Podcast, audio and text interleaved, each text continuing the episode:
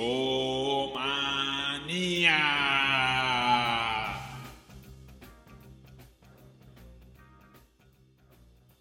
Discomaniacos, oficialmente se han cumplido 30 años de la ausencia del maestro Francisco José Hernández Mandujano, mejor conocido por todos como Chico Che. La vida nos los arrebató un 29 de marzo de 1989. En Discomanía nos sentimos obligados a rendir tributo al maestro de la fiesta, el amo, el dios, Chico Che. En este episodio de Discomanía les voy a presentar una entrevista que tuve con Marco Hernández, sobrino del maestro. El año pasado nos sorprendió con un proyecto musical que lleva este nombre, Chicocheísmo. Logró convencer a otros artistas de renombre que participaran, músicos como Celso Piña, Rocco Pachucote, Doctor Shenka, Kenny Los Eléctricos, Pato Machete, Banda El Mexicano, Salón Victoria, entre otros más, él logró recaudar los fondos necesarios para lograr este sueño realidad. En esta entrevista Marco nos cuenta sobre el camino a la fama de Chicoche y el presente del chicocheísmo. No se diga más, vamos a la entrevista. Muchas gracias Marco. Estamos a unas cuantas horas de que se cumplan 30 años de la ausencia física del maestro Francisco José Hernández Mandujano, mejor conocido por todos como Chico Che, uno de los exponentes más icónicos de la música mexicana. Además, se convirtió en un ídolo de la cultura popular. Muchos se conocen los temas que llevaron a Chicoche a la fama, pero poco se sabe del camino que Francisco José recorrió. ¿Nos podrías contar tú sobre las dificultades, sacrificios que tuvo hacer Chicoche para convertirse en la figura que conocemos ahora? Eh, claro que sí, primero que nada un saludo este, a todos y pues gracias, agradecerte por, por el interés. Pues sí, son 30 años, este, se dicen muy sencillo, pero bueno, la verdad es que eh, hay mucha mucha trayectoria, ¿no? Atrás de eso. Y como bien dices, se ha convertido en un icono de la música popular. Eh, y como todo músico, creo que dificultades cuando llegó al centro del país es este cuando él trae este ritmo tropical del sureste al que le llaman chunchacta que es eh, pues, no es más que música tropical pero la, la música tropical del sureste es mucho, muy diferente a la que se toca en el centro. Entonces, cuando él llega aquí, eh, pues no es como pues tan aceptado eh, la, música porque era diferente. Entonces, eh, eso ha sido, fíjate que hasta la fecha, todos los grupos que tocan en sureste tienen un, un, estilo muy particular que solamente se toca allá y es muy difícil que entren al centro del país y eso precisamente fue lo que le pasó a él. Este, obviamente, bueno, cuando ya se decidió a, tocar música tropical, pues como tú sabrás, este, y lo platicaremos más adelante, él antes hizo rock. Entonces, primero, eh, pues los pocos espacios para el rock, ¿no? Después ese cambio al tropical y después ese brinco a la Ciudad de México, ¿no? O sea, a la, así a, a, a la boca del lobo, ¿no? Este, yo he leído muchos muchos periódicos de la época, precisamente donde él hasta hasta se molestaba porque la prensa como que pues como que no lo quería tomar tan en serio al principio, ¿no? Obviamente. Pero una vez que veías un show de él, bueno, pues ya no, ya, ya, ya no querías dejarlo bajar del escenario.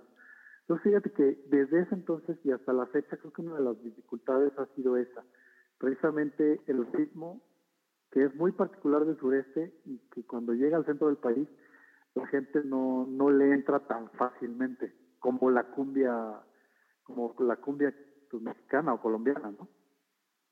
Súper, súper. Justo te quería preguntar, ¿qué es lo que lo hace diferente? Entonces, por lo que me cuentas es este estilo de la música del sureste. Y tengo una pregunta. Mucha gente admira a Chicoche ¿él a quién admiraba? Pues eh, él admiraba a los rebeldes del rock. Este, él siempre manifestó querer ser rockero y este y bueno pues escuchaba a Jimi Hendrix, a Carlos Santana, ¿no? Este, pero él siempre en las entrevistas incluso decía que, que le hubiera gustado mucho este, dedicarse a tocar rock y que bueno sus idolazos eran los los rebeldes, los rebeldes del rock. Súper, súper buenísimo él empieza su carrera en Villahermosa, Tabasco, y hay, un, hay una frase que dice, pueblo chico, infierno grande. He escuchado muchas historias que en los ensayos de Chicoche y la crisis se juntaban y afuera de donde ensayaban había una parada del camión, entonces había muchas personas que preferían perder el camión, esperar, escuchar esta música. ¿Qué, qué, qué fue, ¿Cuál fue el reto de crecer musicalmente en Villahermosa?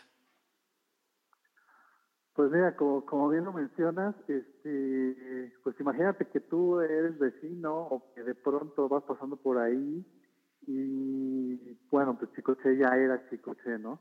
Entonces, este, pues imagínate que vas pasando por ahí o estás en la parada del camión y lo estás escuchando, pues eh, era un ídolo, entonces, pues, ¿qué hacías? Pues quedarte ahí, ¿no? Y, y así se empezaba a juntar la bola y se empezaba a juntar la gente. Fíjate que una vez así pasó, en los 15 años de una prima, cerraron la calle y mi tío tocó en la calle. Entonces, este, pues es como si ahorita tú en la esquina te encuentras a los Tigres del Norte tocando, ¿no? O sea, así de gratis. Imagínate el tumulto de gente que, que provocaba, este, que provocaba mi tío.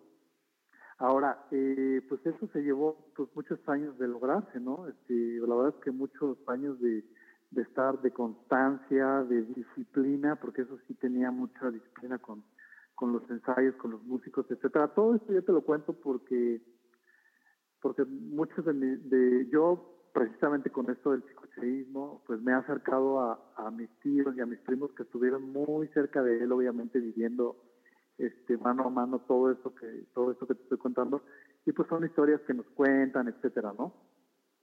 Entonces, este pues el sacrificio, te digo, la disciplina, ir creciendo poco a poco, este, haciendo que el grupo esté súper estable, eh, que se quedó con su alineación muchos años, y entonces pues ya se conocían entre ellos, eh, los músicos ya sabían los ademanes de, de, de ya sabían cuando alzaba la mano qué quería decir, cuando la bajaba qué quería decir, y la movías y se volteaba ya, o sea, había una comunicación en el escenario buenísimo. Entonces todo eso como grupo, pues eh, te va dando mucha seguridad, entonces vas creciendo, vas creciendo y vas, este, vas sorteando dificultades y te vas haciendo de tu público y te vas haciendo de tus fans y ya tienes un baile y va poca gente, pero esa, esa gente, este, al siguiente baile te vuelve a seguir y te vuelve a seguir y pues fue un proceso, te digo, de muchos años, no como ahora que, que pues bueno, las redes sociales tú sabes que que le ayuda mucho a, a los grupos, pero antes era así de, de fregarse en el, en el ensayo, hacer los sacrificios en el ensayo para que todo saliera bien este en los bailes, ¿no? Y bueno, pues mi tío se subía a una tanda y terminaba tocando, no sé, cuatro o cinco tandos, ¿no? Porque la gente luego ya no lo dejaba bajarse del escenario. Y de lo que me preguntabas de, de qué lo hacía diferente, pues es muy sencillo, la autenticidad. Mi tío era un tipo auténtico, era un, una persona humilde, entregaba al pueblo, entregaba a su familia. Y, si me preguntaras musicalmente y de sonido, pues él empezó a, a mezclar esta onda del blues y el rock con lo tropical y metiendo el saxofón con la guitarra eléctrica. Y entonces eso le dio un sonido único que hasta la fecha yo creo que nadie, nadie puede igualar ese sabor con el que, con el que él tocaba con sus músicos, que también formaban una parte importantísima de, de Chicoche y la crisis. Estoy totalmente de acuerdo contigo, Marco. Además de Chicoche, de haber sido un excelente músico, fue un personaje que se volvió muy importante en nuestra cultura popular. Inevitablemente em, se empezaron a inventar historias de él. Yo investigando, he escuchado, he leído historias que nos cuentan cómo adoptó el overall. Al menos he leído tres versiones distintas. Eh, también había rumores de rivalidades con Rigo Tobar, otros decían que realmente eran amigos. E incluso había una historia que me llamó mucho la atención, ahora que, mencionas los, que me mencionaste los inicios rockeros, que donde esta historia asegura que fundó la mítica agrupación de los Ventures. Y la verdad es que no quiero verificar ni descartar ninguna. Las historias son geniales y me parece genial que existan estas historias, pero mm, seguramente han llegado a ti estas historias. ¿Hay alguna que creas que es muy interesante, descabellada, la que más te guste de Chicoche? ¿Hay alguna? Sí, sí, sí hay una historia que me fascina, eh, que tiene un final este, triste, pero te la digo. Sí, pues mira, lo del overall, pues, eh, pues sí, lo que has leído es, eh, seguramente es la, la, la, correcta, ¿no? Que este, un, día se lo puso y, y la, la, gente se volvió loca, entonces él llegó a su casa y pues me fue bien con esta ropa, ¿no? Y la voy a adoptar porque Calimán tiene un estilo, Cantinflas tiene un estilo y pues Chicoche va a tener el suyo. Este, lo de lo de los ventos, pues fíjate que sí es, sí, es una leyenda urbana. Eh, entre Ventus y Clippers y todo eso, ¿no? Porque te, lo manejan hasta en Wikipedia. Lo que sí te puedo asegurar es que antes de la crisis sí tuvo un grupo de rock que se llamaba Los Temerarios. Los Temerarios de Tabasco. Y, y también tuvo otro grupo que se llamaba Los Bárbaros. Entonces era una onda así como rock, romanticón, medio surf, eh, muy, mucho, muy interesante. Y él era el guitarrista.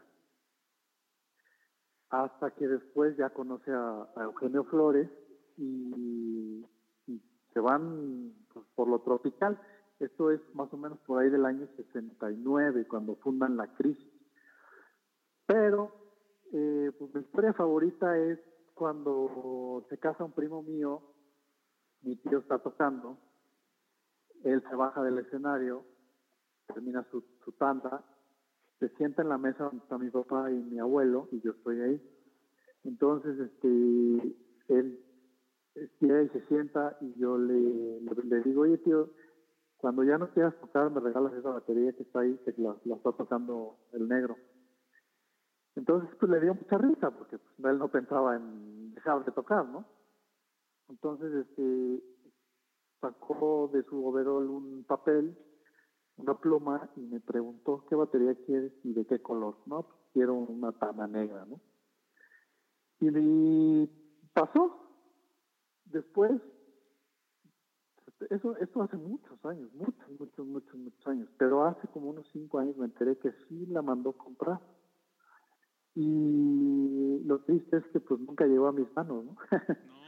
Yo como músico eh, recuerdo que mis influencias eran este pues él, su batería, él y su, su baterista, ¿no? Me impresionaba mucho. Yo me o sea, las pocas veces que lo vi en vivo me, me sentaba al lado del baterista eh, y o, o desde donde estuviera yo viendo, me le quedaba viendo y cómo tocaba y así. Entonces, es mucha influencia para mí, para, por eso ahora soy baterista, ¿no? Pero pues sí, hay mil historias que te puedo contar, nos echaríamos aquí este, tres días. Por ejemplo, eh, la canción de Don te agarró el temblor. La canción Don te agarró el temblor, él la sacó como seis meses antes del temblor de 1985. Entonces pasa la tragedia, vetan la canción porque creen empieza una campaña mediática que la canción la hicieron para burlarse del temblor. Y la verdad es que la canción ya había salido, ¿no? Este, cinco o seis meses antes. Y bueno, pues muchas historias. Lo de Rigo, la verdad es que Rigo y él eran amigos. También fue una onda mediática los que hicieron esa pelea, porque querían, querían hacer esta expectativa sobre un mano a mano que estaban organizando, un baile eh, mano a mano que estaban organizando, pero en realidad ellos eran amigos. Hay fotografías donde estaban pasándosela súper bien. Por ejemplo, en el cumpleaños 41 de mi tío, que presentó también su disco número 41, en el Hotel Aristos, este, que hizo un fiestón, no, no, no, no, no, donde juntó a tocar a los rebeldes con Johnny Laboriel, también después de muchos años.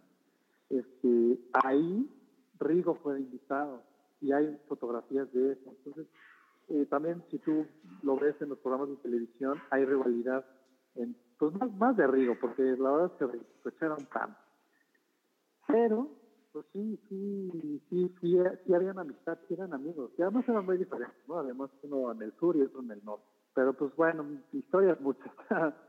¿Tendrás algo que nos puedas contar en, a la comunidad escomaníaca? Algo que solo tú sepas de Chicoche y nadie más. Ahí te va una, ahí te va algo. Va, va, va, Chicoche no quería grabar Cien Pompón, ni de Canchón, ni esas, ni esas canciones. Fíjate que en el estudio, eh, fíjate, de, de, que empezó Chicoche y la crisis, uno de los hitazos, que fue de Kenchon, lo grabó en 1973. Pero del, pero del 69 al 83, pues fíjate, ¿cuántos años hay, no? Él tiene todo eso de trayectoria. En el 83 su productor le propone grabar de Kenchon. Y él, y esto, esto te lo cuenta el mismo productor. Eh, dice, no, ¿cómo voy a grabar estas cosas? Que esto no, yo no lo quiero grabar. Y no sé qué. Entonces lo convencieron de, grabar esas canciones y bueno, pues fueron las que catapultaron su carrera, ¿no? Hasta nivel internacional. Ahora quiero que volvamos al presente. Estamos a 30 años del inicio de la gira eterna del hombre del overol y llega un movimiento del cual eres embajador, este movimiento del chicocheísmo. ¿Nos puedes contar qué es el chicocheísmo? cómo se vive, cómo se siente. Sí, pues eh, mira, la, la, la, idea surgió que, pues bueno, hay, hay, hay unas personas que tienen fiestas anuales en donde Chicoche es el centro de atención, ¿no? Todos hacen una fiesta y él es el, el tema central. Entonces, este, y también después de muchos años de ver cuánta gente pues lo quiere, cuántos fans tiene. Ahora los chavos, este, de, verdad que, grupos, muchos grupos lo han grabado, hasta Molotov, eh, y hacen estas nuevas versiones, y entonces le llega a otras generaciones, etcétera. Y, como y él siendo pues un tipo auténtico, eh, la cantidad de gente que lo sigue, entonces este, pues decidimos hacer este movimiento que pues es una especie de doctrina filosófica, cultural, musical, que pues precisamente habla del Dios de la fiesta. O sea, él es el Dios de la fiesta. Entonces, por eso este logotipo, tipo Ganesh, el chicoche de seis brazos, en donde pues se le rinde a él el, homenaje, ¿no? Entonces, filosófica, pues bueno, porque él tenía frases buenísimas, ¿no? Este, eh, de Kenchón, ¿no? Hasta en el eh, tiempo, eh, hasta en el curso político se utilizan. O tenía frases como, me gusta que me cochinen, ¿no? O, este, me falta voz, pero me sobra corazón, muchas frases. Eh, cultural, porque precisamente todo eso, este, pues ya es parte de la vida cotidiana. Y musical, pues bueno, un legado de más de 400 canciones, más de 40 discos grabados, ese legado sí es importantísimo. Entonces le dimos como esta forma, ¿no? Y hicimos este disco con 27 artistas invitados, cada uno interpreta una, una canción que, que, grabó mi tío, y son 23 tracks, el disco Chicocheísmo, porque hay cuatro duetos, entonces son 27 artistas, eh, pero en realidad son 23 tracks. Y bueno, está disponible en plataformas digitales. Ese es eh, sí el Chicocheísmo. ¿Qué metas? si, tú eres fan de Chicoche, entonces tú eres chicocheísta. Y hablando del chicocheísmo, ¿qué metas y retos se tiene, tienes tú como embajador del chicocheísmo? ¿Hacia dónde va la agenda del chicocheísmo? Pues mira, eh, principalmente que, la gente conozca toda la carrera de mi tío, que conozcan ese lado B. El lado A ya lo conocemos, ya conocemos que es un, un, personaje que es un tipo bonachón, buena onda, simpático, que, que canta canciones eh, como Tiempo Pobre, Tensión y todos estos éxitos. Pero atrás de eso hay mucho más. Hay muchas canciones, hay rock, hay canciones románticas, hay canciones de protesta y con mensaje de conciencia social. Que de pronto él también he leído que, que no quería como irse por ese lado, o sea, que él en realidad no quería dar un mensaje social a la gente, sino pues entretener a la gente y divertirlo, ¿no? Pero pero pues bueno, eso pues porque ya, ya tenía la fama encima y ya tenía super éxitos encima, ¿no? Pero toda esa, todo ese camino, como empezaste esta entrevista diciendo, todo, todo ese camino eh, que él tuvo que recorrer todos estos años, de varios discos, de muchas canciones, me gustaría que la gente los conociera, me gustaría que la gente conociera este, este, este lado de estas canciones como Juan Jornal, donde le canta al campesino, este canto a la selva, ¿no? Donde le canta a la, madre naturaleza, este quiéreme, donde le canta al amor, eh, mulata preciosa, donde es un rock o una psicodelia impresionante, o sea, e, esto, o el otro chicoche ya lo conocemos todos, porque quiero que la gente conozca este lado B. Y entonces este, eh, ahora estamos con la exposición eh, que precisamente tiene fotografías de esto que te estoy diciendo. Eh, está en el metro Tacubaya, en la línea 1, en la línea rosa.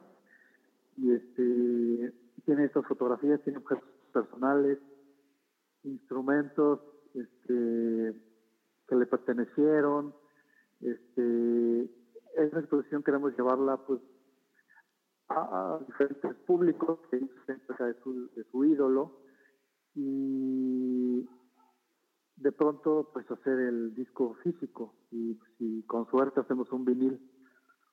Y lo que me gustaría una cosa que ya se logró es eh, su imagen en los billetes de lotería el próximo 14 de abril en el sorteo pero falta algo importantísimo que me gustaría que su figura estuviera en el Museo de Cera. Esos son como los planes. Wow, eso estaría increíble. Y lo de, lo de la figura, cuando la gente vaya al recorrido, este, haga el recorrido del Museo de Cera, terminando les piden, una les piden una boleta y ahí escriben los que tienen la figura de Chicoche. Según el museo, esa es la única manera de hacer una figura nueva pero yo no les creo, porque bueno, ahí hay gente que no tendría por qué estar, ¿no? Pero eso ya es otra cosa. Claro, hagamos una petición de, en change.org y queremos a Chicoche en, el Museo de Cera. buena idea. Si Chicoche siguiera vivo, él murió un 29 de marzo de 1989. O sea, estaría cumpliendo 74 añotes. ¿Cómo te imaginas que hubiera evolucionado su carrera musical, cómo hubiera, eh, vaya, pues siguieron, pasaron tres décadas. Eh, los 90 hubo cambios impresionantes en la música, los 2000, estamos cerrando esta década de los 2010. ¿Cómo crees que hubiera cambiado, hubiera seguido igual? ¿Qué, ¿Qué, hubiera pasado? Eso es más como tu perspectiva, tú que lo conociste, tú que ahora eres este embajador. ¿Cómo seguiría ¿Cómo hubiera seguido esta imagen? Él, él, él fue siempre adelantado a su época. Él ya había hecho rap, él ya había hecho tribal, él ya había hecho muchas cosas eh, que están usando ahora. Yo más bien creo que la evolución hubiera sido visual, a lo mejor con esta tecnología de pantallas, de iluminación, eh, pero creo que lo musical, pues que lo tenía, lo tenía todo, el sabor estaba implícito en cada uno de los músicos, en la, esencia yo creo que no, no iba a cambiar. Este, si él cambiara algo, a, algo electrónico, pues yo creo que ya no sonaría tanto a, a Coche de la Crisis. Creo que más bien, después de tantos años de la evolución, me parece que hubiera sido visual. Si solo una vez pudieras compartir escenario con Chico Che, ¿qué canción interpretarían juntos? Ah, pues definitivamente sería Mulata Preciosa. Es una rola, es la que te digo, que tiene una tremenda psicodelia, unos órganos, unas guitarras, eh, una batería. Yo te invito a que la escuches y no vas a creer que estás escuchándolo a él. O sea, porque tú tienes en la cabeza el tropical de quien Pompo, de Canchón, el temblor, etcétera. Cuando tú escuchas lo que hacía él en los 70 y escuchas una rola como, Mulata Preciosa o como el Pachuli, pues te saca de onda, ¿no? O sea, porque es precisamente este lado de entonces definitivamente sería Mulata Preciosa. Y los invito a toda la gente que la busquen en YouTube y me den su opinión. Oye Marco, muchas gracias. Pues nada que agradecer, este, más bien gracias a ti que, que, este, que pudimos platicar un poquito de esto y pues la verdad es que eh, me encantó las preguntas que me dijiste porque pues creo que nadie me las había hecho así abordando abordándolo desde otro punto de vista, a este lado de Muchas gracias. No, al contrario, Marco, estamos muy honrados de que de, haber tenido esta entrevista contigo sobre, sobre pues, tanto lo que hizo tu tío y lo que estás haciendo tú ahora. Eh, muchas gracias, de verdad. Eh, muchas gracias este, por tu interés y pues nada, que, que no se le olvide a nadie quién es su rey.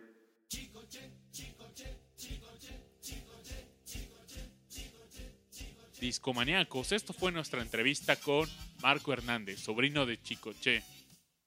Llegó el momento de despedirnos, pero muy importante, les recuerdo nuestras redes sociales. Estamos en Facebook como Discomanía Podcast, estamos en Instagram como Discomanía-FM, al igual que en Twitter. No se pierdan nuestras emisiones en vivo a través de mixler.com diagonal discomanía todos los jueves a las 10 de la noche. Y no me queda más que decir adiós. Vamos a escuchar esta canción que el mismísimo Marco Hernández nos recomendó y nos despedimos con Mulata Preciosa. Hasta la próxima.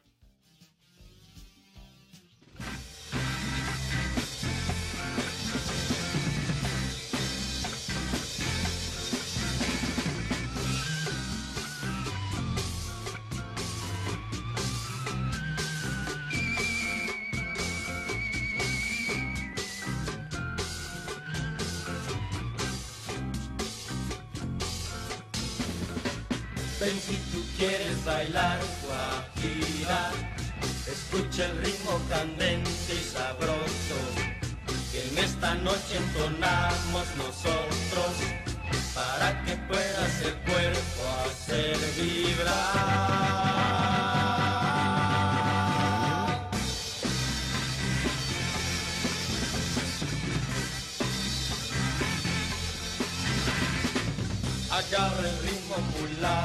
Preciosa, que está de ambiente